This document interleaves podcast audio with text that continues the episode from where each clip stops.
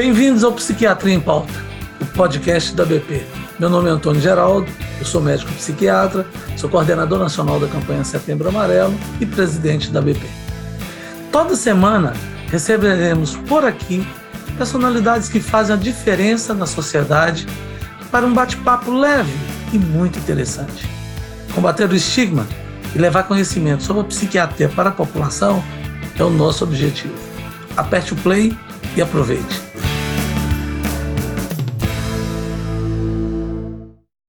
Bem-vindos a mais um episódio do Psiquiatria em Pauta. Hoje, recebo o médico psiquiatra Joel Renó para conversar por que, que a saúde mental da mulher precisa de cuidados especiais. Joel é meu parceiro há muitos anos nessa área sobre a saúde mental da mulher, há mais de uma década, né, Joel? E Joel, que é professor colaborador do Departamento de Psiquiatria da Faculdade de Medicina da USP, ele é diretor do Programa de Saúde Mental da Mulher no Instituto e Departamento de Psiquiatria da USP, da Universidade de São Paulo, é médico do Corpo Clínico do Hospital Israelita Albert Einstein, em São Paulo, e também é o coordenador da Comissão de Saúde Mental da Mulher da ABP, a nossa Associação Brasileira de Psiquiatria. Joel, que é professor doutor, tem mestrado, doutorado e dedicou a vida inteira para falar da saúde mental da mulher, quer te dizer que é um prazer enorme receber você no Psiquiatria em Pauta.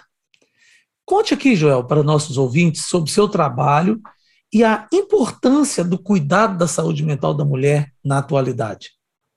É, muito obrigado pelo convite, AG, você que é um grande amigo, um grande parceiro. Eu me lembro no final da década de 90, você de forma pioneira no Brasil, organizando em Brasília as primeiras jornadas, simpósios de saúde mental da mulher. Então, eu creio que há mais de duas décadas a gente vem tendo essa parceria construtiva, graças a você é, porque na, em outras diretorias da ABP é, nunca se fazia uma comissão de saúde mental da mulher e você, de forma inédita, fez a estruturação de uma comissão de saúde mental da mulher e eu, eu tive o honroso convite para ser o coordenador desta comissão. Então, eu venho trabalhando nesta área é, desde os tempos de minha residência no Instituto de Psiquiatria do HC, é, esse, esse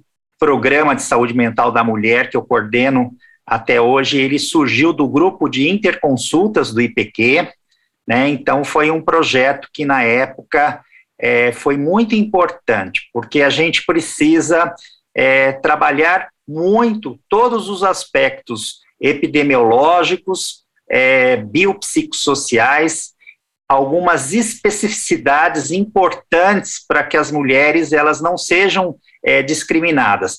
Décadas atrás, nas pesquisas, as mulheres elas tinham é, os resultados, vamos supor, de respostas terapêuticas calcados no que se encontrava em homens, né? E alguns, alguns períodos específicos é, de vida da mulher é, com relações é, decorrentes de oscilações hormonais, né, que muitas vezes essas oscilações hormonais tornam as mulheres mais vulneráveis a quadros psiquiátricos. A gente sabe que grande parte dos transtornos de humor e também grande parte dos transtornos de ansiedade, eles têm uma prevalência de duas a três vezes maior no sexo feminino. Então, é muito importante que, por exemplo, esses estudos que envolvem, como eu disse há pouco, aspectos genéticos, aspectos socioculturais, porque a ciência ela é uma conjunção de vários fatores e hoje, felizmente, a gente tem uma linha de trabalho, de pesquisa no mundo inteiro é, relacionada à saúde mental da mulher. E tivemos a honra de lançar é, pela BP é, o nosso tratado internacional Saúde Mental da Mulher, que foi lançado em 2020, portanto, há dois anos, e nós tivemos um retorno maravilhoso. Hoje nós temos mais de 18 mil cópias desse tratado, é, do e-book, no caso, né, que são downloads pagos. É, então, é um livro feito por brasileiros, todos da comissão, e com a sua honrosa também é, participação como editor do tratado, é, e nós estamos, assim, sempre buscando fazer o melhor é, para que essas mulheres não sejam patologizadas. Ninguém aqui quer colocar que as mulheres sofrem mais de transtornos mentais porque elas são inferiores ou porque elas são mais vulneráveis. A gente quer, sem dúvida alguma, é, desqualificar, desqualificar essa questão do preconceito, da psicofobia, que infelizmente é, no sexo feminino a gente vê muito. É muito comum até hoje as pessoas acharem que uma mulher não tem direito de ficar deprimida na gravidez, porque é um período é, de felicidade, assim como no pós-parto. É, essas mulheres muitas vezes não tinham acesso a medicamentos que poderiam é, ser prescritos, os médicos suspendiam abruptamente, elas tinham recorrência de transtornos de humor, como depressão, transtorno bipolar, enfatizando que doenças mentais não tratadas também levam a prejuízos no desenvolvimento fetal, a piores desfechos obstétricos, né, tem risco de maior risco de abortamento espontâneo, descolamento de placenta, sangramento, né, tem maior índice de partos é, de cesárea, então uma série de consequências, assim como baixo peso ao nascer, que podem ocorrer de uma doença mental não tratada, além do risco, é claro, de suicídio. Né? 20% das mulheres com depressão pós-parto, por exemplo, não tratada, se suicidam, infelizmente. Então, é muito importante que esses temas, que esses assuntos façam cada vez mais parte do nosso cotidiano. Né? Então, eu tenho em você um grande parceiro é, desde o final da década de 90, são mais de 20 anos e agradeço toda a sua sensibilidade. Você está entregando nossa idade aí, Joel. Você está entregando aí nossa idade para todo mundo aí. Joel, para aqueles que estão nos ouvindo no podcast, eles vão ter a oportunidade de ver o livro lá no YouTube. Mostra aí o livro. Você falou do livro, tem o livro aí para mostrar. Esse pessoal, pessoal, esse aqui é Women's Mental Health. É um livro que foi lançado pela Springer que na verdade é o melhor livro dessa área no mundo. Esse é um livro internacional e esses 20 mil downloads aí que, que aconteceu aí da venda desse, do PDF desse livro, né? É no mundo inteiro, isso não é só no Brasil. Então, nós nem temos no Brasil 20 mil psiquiatras. Então, isso é vendido para ginecologistas, psiquiatras, e isso no mundo inteiro. Isso aí já é campeão de, de venda, está batendo recordes e recordes de venda, e que nós tivemos o prazer de ser editor aí um trabalho conjunto muito bom por todos esses que participam da nossa Comissão de Saúde Mental da Mulher. Muito bonito o livro, viu, Joel? Interessante aí para quem estiver apenas nos ouvindo, correr atrás para poder dar uma olhada lá no YouTube e conhecer o nosso nosso livro aí, que é muito, muito bom. É bom mesmo, senão já teria vendido aí 20 mil livros em PDF, sem contar os livros que são vendidos para quem gosta de ler no papel, como é o caso que o Joel está com o dele ali na mão, como é o caso que o meu está lá em casa também, que eu gosto de ler no papel.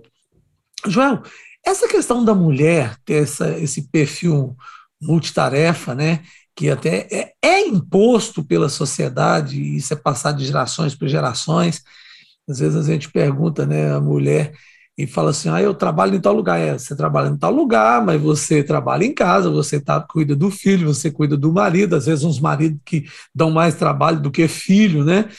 É, isso teve um impacto importante em relação aí à pandemia. A saúde mental das brasileiras é, declinou bastante com a pandemia da Covid-19. Você é, concorda com isso? Você acha que está adequado esse pensamento, essa mudança que veio com a pandemia? Nós estaríamos é, vivendo um período de aceitação desse perfil multitarefa, ou você acha que as mulheres estão buscando a mudança desse cenário em prol de um equilíbrio na saúde mental?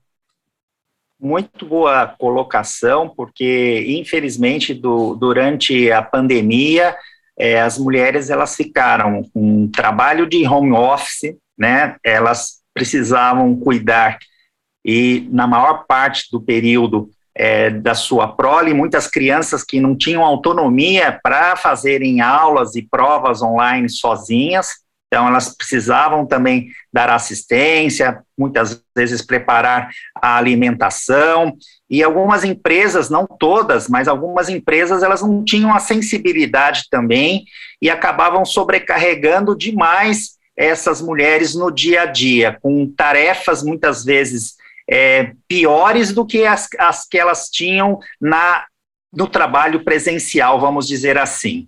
É, outros fatores também que, que agravaram é, basicamente envolvem a violência contra a mulher. A gente sabe que muitas mulheres é, convivendo mais com os seus companheiros, elas foram mais vítimas de agressões. E quando a gente fala em agressões, a gente não fala em agressão eminentemente física, às vezes sim, mas é muitas vezes agressão, violência psicológica contra a mulher. Né? Então, muitas delas não eram valorizadas, eram desqualificadas.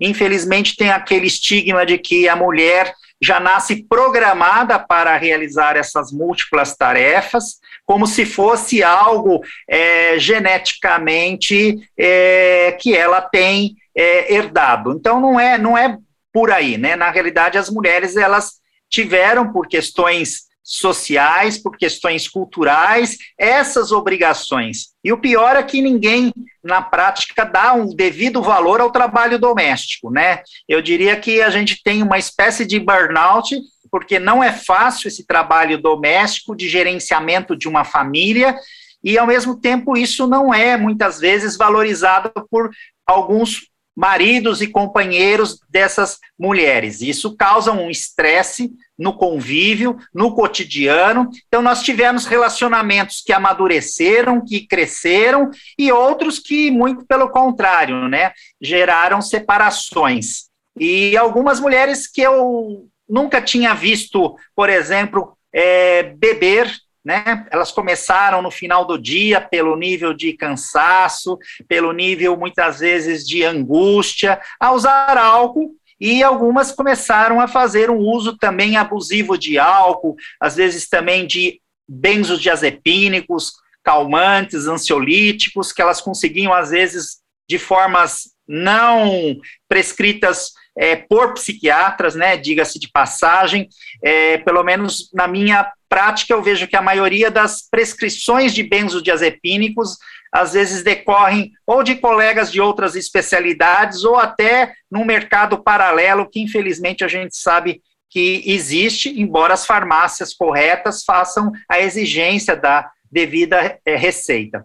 Mas, enfim, é, esse período é, foi uma necessidade porque ninguém estava preparado, ninguém estava prevendo essas ocorrências, mas na prática a luta tem que ser é, pelo compartilhamento é, de situações que envolvam igualdade, seja nas funções domésticas, seja também na questão é, da mulher executiva, que muitas vezes produz tão ou mais que o homem e acaba não tendo é, o mesmo respeito, reconhecimento e salário. Né? A gente sabe que muitas dessas mulheres acabam também é, lutando bastante e algumas empresas hoje, felizmente, vêm mudando essas regras, esses padrões, e isso a gente espera que ocorra é, no curto prazo. Mas a gente sabe que os gatilhos estressores eles são uma, uma ferramenta poderosa para o desencadeamento de vários transtornos mentais é, femininos. Né? Então, isso é muito Perfeito. importante ser citado, porque a vulnerabilidade da mulher ao estresse é diferente da vulnerabilidade do homem ao estresse. E aqui, sem conotação de sexo frágil, jamais.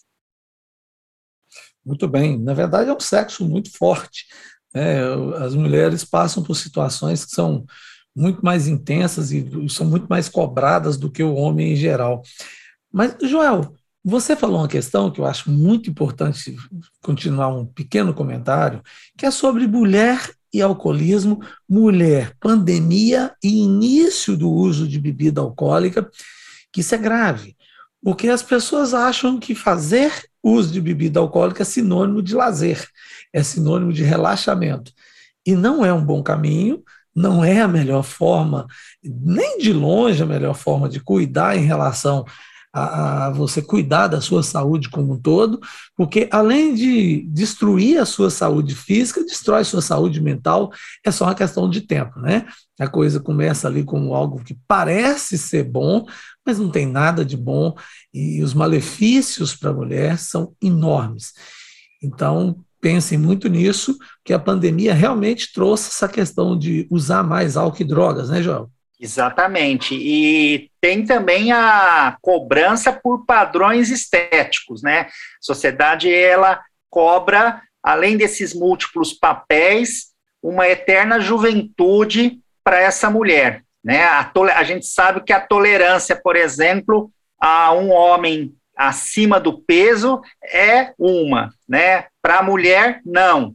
Então, tem muitas distorções ainda na nossa sociedade, em outras sociedades também, algumas até bem piores que a nossa, que precisam ser é, combatidas, né? Aquela, aquele homem que muitas vezes vê a mulher como um sentimento de posse, né? Não é à toa que a violência contra a mulher ainda é extremamente impactante no nosso país, em outras culturas, e as mulheres de baixo é, status socioeconômico é que acabam, infelizmente, sendo as maiores vítimas de violência e também as maiores vítimas de transtornos mentais. A gente sabe que em períodos de crises econômicas, onde o impacto dessa pandemia foi devastador, a gente sabe que as populações mais desfavorecidas, logicamente, são ah, as pessoas mais prejudicadas dentro desse contexto todo. E muitas doenças mentais, por exemplo, a gente falou é, previamente em depressão na gravidez, depressão pós-parto. A questão do baixo status socioeconômico é um fator de risco, logicamente, entre outros fatores existentes. Muito bem, João. Assunto importante, assunto muito rico, assunto que nos traz aí ah, situações muito boas no nosso dia a dia. Bom, o tempo é terrível, ele passa muito rápido, a gente não. A ideia do podcast é de fazer mais resumido, mais rápido mesmo, para dar uma informação, mas nós vamos ter o nosso segundo tempo né, no podcast que vai estar aqui presente na semana que vem. Então, hoje eu aproveito para poder te agradecer muitíssimo esse trabalho voluntário, esse trabalho que você faz pela BP com muito amor, com muito carinho, e nessa área que nós gostamos muito, que é a saúde mental da mulher. Então, Joel, foi um prazer para mim, para a BP, ter sua presença no Psiquiatria em Pauta. Seja bem-vindo sempre. E aos nossos ouvintes, obrigado pela companhia e também pela participação com suas perguntas. Não esqueça, use a hashtag Psiquiatria em Pauta nos marque nas suas redes sociais, que eu quero ver, eu quero ir lá e interagir com você. O Instagram da BP é arroba ABP Brasil e o meu Instagram é arroba Antônio Geraldo. Joel, como nossos ouvintes podem encontrá-lo nas redes sociais? Podem ir no, no Instagram, né? É, que é arroba profdr Joel Reno com dois N's JR. Muito bem. Bom, no próximo programa, nós teremos novamente aqui o Joel conosco para responder as perguntas que vieram pelo Instagram. Então, até a semana que vem. Mas você fique de olho aí nas mídias da BP para saber tudo em primeira mão. Mande sua pergunta e nos conte o que achou desse programa. O Psiquiatria em Pauta é para você, feito por você. Vamos juntos? Até a próxima.